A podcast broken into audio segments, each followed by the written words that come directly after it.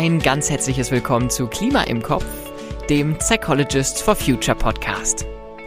Wie in jeder Folge blicken wir auf die Klimakrise aus einer psychologischen Perspektive. Ich bin Armin, Psychologe. In unserer letzten Folge haben wir uns mit dem Thema Angst beschäftigt und ich möchte mich heute der Frage widmen, was es heißt, sich der Angst zu stellen, Mut zu beweisen, loszuziehen in eine epische Schlacht aus Gut und Böse. Spaß beiseite. Durch unser Podcast-Projekt habe ich vor kurzem das Konzept der sogenannten Heldenreise kennengelernt. Für diese Folge und auch die nächste Folge habe ich mich mit zwei ganz unterschiedlichen ExpertInnen zum Thema Heldenreise aus den Reihen der Psychologists for Future darüber ausgetauscht, was denn Angst, Mut und die Klimakrise miteinander zu tun haben und welche Rolle nun dabei diese Heldenreise spielt. Heldenreise. Ja, der Begriff ist mir bestimmt schon mal begegnet, aber lieber nochmal nachlesen als Vorbereitung auf unser Gespräch. Ah ja, die Heldenreise oder auch Heldenfahrt steht nach Joseph Campbell für ein Grundmuster in Mythologien, das wir heute aus vielen literarischen Werken und Filmen kennen. Sei es Hogwarts-Schüler Harry Potter oder Luke Skywalker aus der Star Wars-Saga, ihre Geschichten folgen einer klaren narrativen Struktur mit festen Stationen.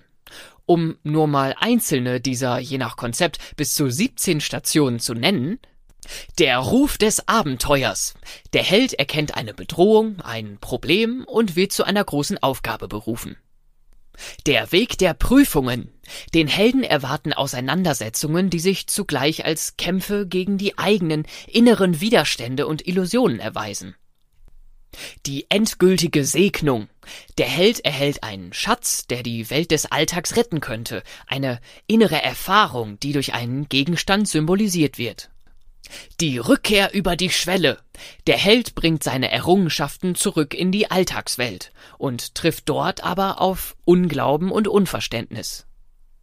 Ja, Tatsache, genau diese Station kennt man doch aus zig Büchern und Filmen.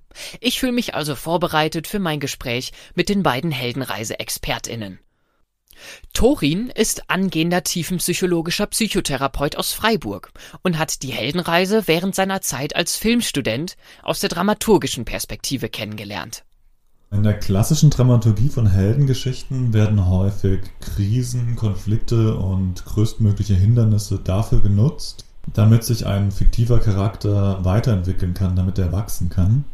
Und hierbei scheitert die Figur zunächst immer wieder an sich selbst äh, dieses Scheitern öffnet aber auch Räume, dass die Figur sich weiterentwickelt und so sich immer mehr und immer genauer einer inneren und äußeren Wahrheit annähert.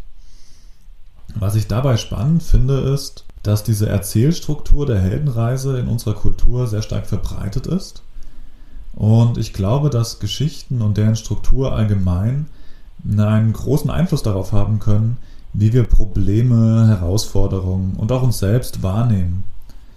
Und in Bezug auf die Klimakrise kann dies vielleicht auch ein Beitrag dazu sein, Mut zu machen, mit überwältigend wirkenden Problemen umzugehen und einer vielleicht auch vermeintlich äh, Aussichtslosigkeit zum Trotze Wege zu gehen, die man für richtig und vor allem auch für notwendig hält.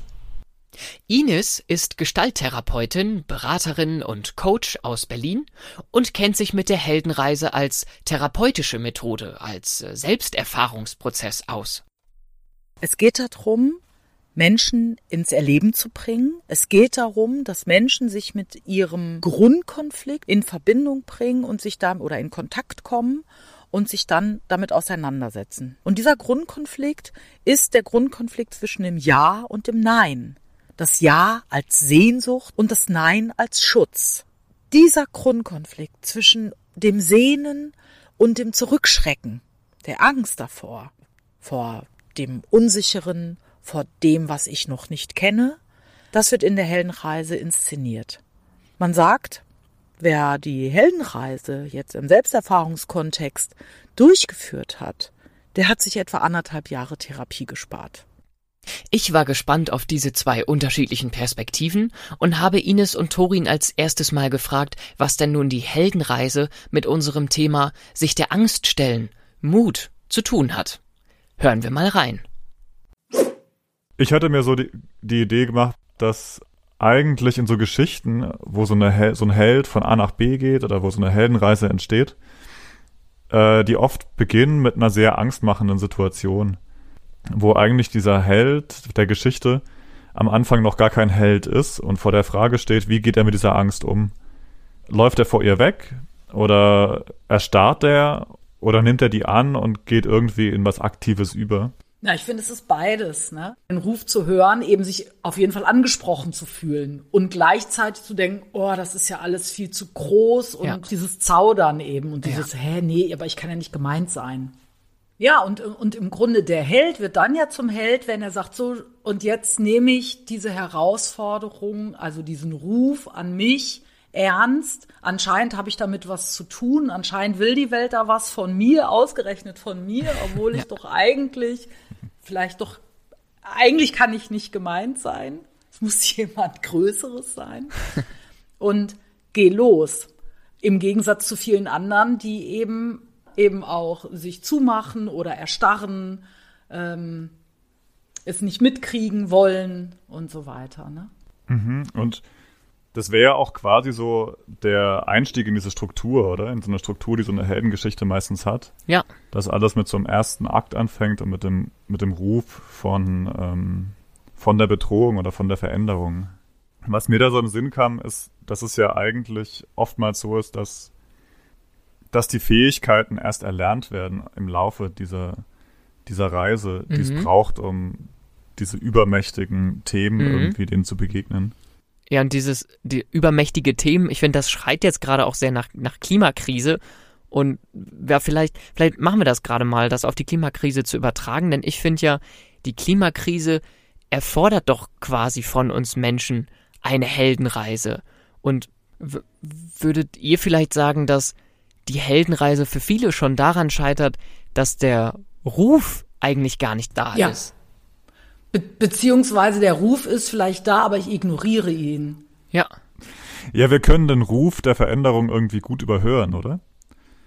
Also ich kann das an mir selber merken, wo ich sagen kann, okay, ich kann das relativieren oder ich kann das in irgendwelche kognitiven Konstrukte reinpacken.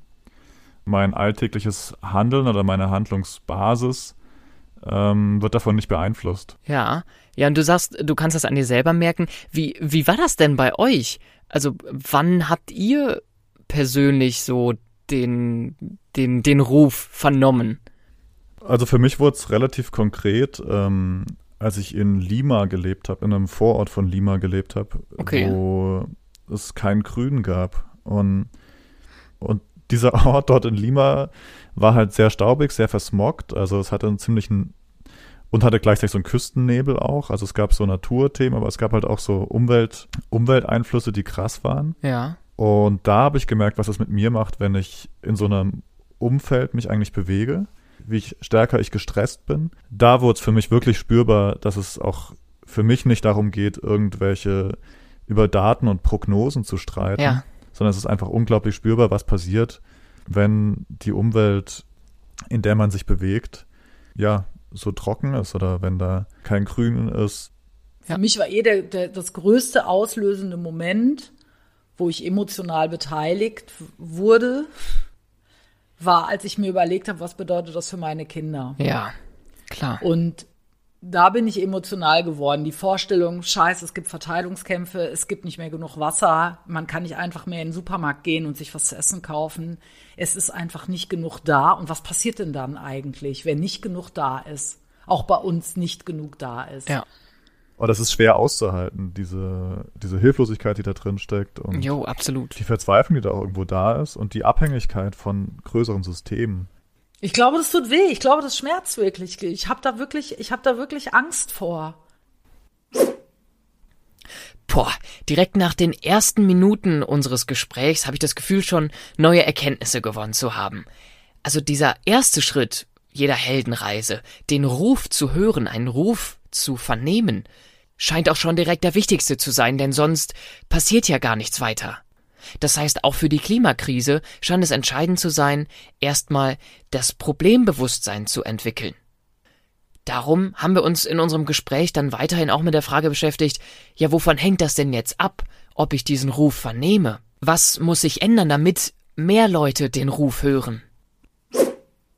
Mein Eindruck ist, dass viel daran hängt, wie sehr ich mit mir in Kontakt bin. Also wie sehr entscheidet nur mein Kopf oder wie sehr ist in meinen Entscheidungen auch tatsächlich mein, mein inneres Ja oder Nein hörbar mhm. oder mh, mm, also wie auf, wie, wie auf bin ich eigentlich mit meinen Sinnen? Wie viel kriege ich überhaupt mit? Ja. Das heißt, wenn man das auf diese Heldenreise überträgt, ähm, müsste man zu mehreren Sachen konkret Nein sagen. Ja. Mhm. Unser Held, den wir so indirekt so ein bisschen ja mitspielen. Ja. ja. Ähm, hätte, würde Verführer treffen, die ihn verführen. Genau. Würden. Oder vielleicht auch äh, auf Ängste treffen, die dieses Nein auslösen, oder? Mhm. Also ja. ich sage ja, aus vielen Ängsten sage ich ja nicht Nein. Ja, Beispiel. klar. Genau. Ich habe da gerade den Gedanken, dann ist es ja doch immer die Herausforderung zu verzichten. Denn das ist ja immer so eine Frage, ja, wie, wie viel ähm, Verzicht bedeutet das denn jetzt? Und ich versuche das für mich immer so zu sehen, naja, es ist ja kein Verzicht, wenn ich mich für etwas anderes entscheide. Genau, aber Nein hat er immer auch ein Ja. Also wenn ich zu etwas Nein sage, sage ich zu irgendetwas anderem Ja. Das ist das Geile. Eigentlich sage ich dann eben doch immer auch Ja. Würdet ihr denn sagen, das ist jetzt was, was ich erlernen kann? Mein eigenes Leben, wenn ich mir das anschaue als Heldenreise, ja. Ja. als der, die Heldin zu werden, die ich sein könnte, durch eine, durch Krisen letztlich, bin ich da, wo ich heute bin, nämlich, dass ich mittlerweile das viel attraktiver und auch, ich sag, nimm mal das Wort, und auch geiler finde, mich dem Schmerz und der Angst zu stellen und die wahrzunehmen. Ich finde es total befreiend und lebendig. Mein, meine, meine Angst, ich kann die sehr stark in meiner Brust spüren und die hat, ist, das ist eine ganz alte Angst. Und ich bin total. Das ist aber auch was, was du in dem Moment aushalten kannst. Ja, ich kann es aushalten und ich freue mich sogar, dass ich die endlich wahrnehmen kann, weil als Kind hatte ich nie Angst. Ich habe hab so viele gefährliche Situationen gemacht, die ich alle irgendwie lustig fand, weil ich und ich habe auch gesagt, ich habe keine Angst. Und also erlebst das tatsächlich als was, äh, ich nenne es immer be be befreiendes, bereicherndes, äh, Angst selber zu spüren. Ja, Schmerz. Also auch natürlich auch Freude. Ich habe nichts gegen Freude und Lachen und so, ne? Aber ich habe auch äh, gemerkt, wie sehr ich früher die Funktion des Lachens dazu benutzt habe, mich mit den Dingen nicht auseinanderzusetzen. Mhm. Und das gibt mir Hoffnung. Also wenn ich wenn ich aufgehen konnte und sowas wie Dankbarkeit und sowas wie Demut erleben kann, dann kann das jeder andere auch. Das heißt, für dich besteht die Hoffnung darin, ja, du bist Beispiel dafür, man kann irgendwie lernen, was für, für alle für eine Zukunft zu tun und wenn das bei dir geht, warum dann nicht bei allen? Jeder und jede kann lernen, seine seine Emotionen zu spüren, seinen Körper zu spüren und auch das Ja und das Nein zu spüren. Und das ist eine gute Voraussetzung für Veränderung, glaube ich. An dieser Stelle würde ich gerne ein kleines Zwischenfazit ziehen. In einem ersten Schritt muss ich als Mensch oder als angehender Held im Kampf gegen die Klimakrise zunächst einmal diesen Ruf wahrnehmen. Ich muss mich berufen fühlen, die Klimakrise als Problem anzuerkennen, sie trotz ihres ähm, ja überwältigenden Bedrohungscharakters in Angriff nehmen zu wollen. Wenn ich dann losgegangen bin, dann begegnen mir auf diesem weiteren Weg, auf dem Weg der Prüfungen, wie es ja bei der Heldenreise heißt, da begegnen mir ja Prüfungen, Hürden, Herausforderungen und das auch natürlich im Kontext der Klimakrise. Und eine typische Hürde ist hier offenbar zu etwas Nein zu sagen, zu Gewohnheiten und Verführern Nein zu sagen, beziehungsweise an der Stelle meine eigenen Widerstände aufzulösen und zu etwas anderem Ja zu sagen. Und das Positive, das ich für mich da auf jeden Fall draus mitnehme, ist, dass diese Fähigkeiten, die uns wappnen, diesen Weg zu gehen, uns der Angst zu stellen, Mut zu zeigen, dass die etwas Veränderbares sind, etwas, was wir erlernen können. Und darum würde ich euch auch gerne einmal einladen, euch zu fragen, wie ist das denn bei euch?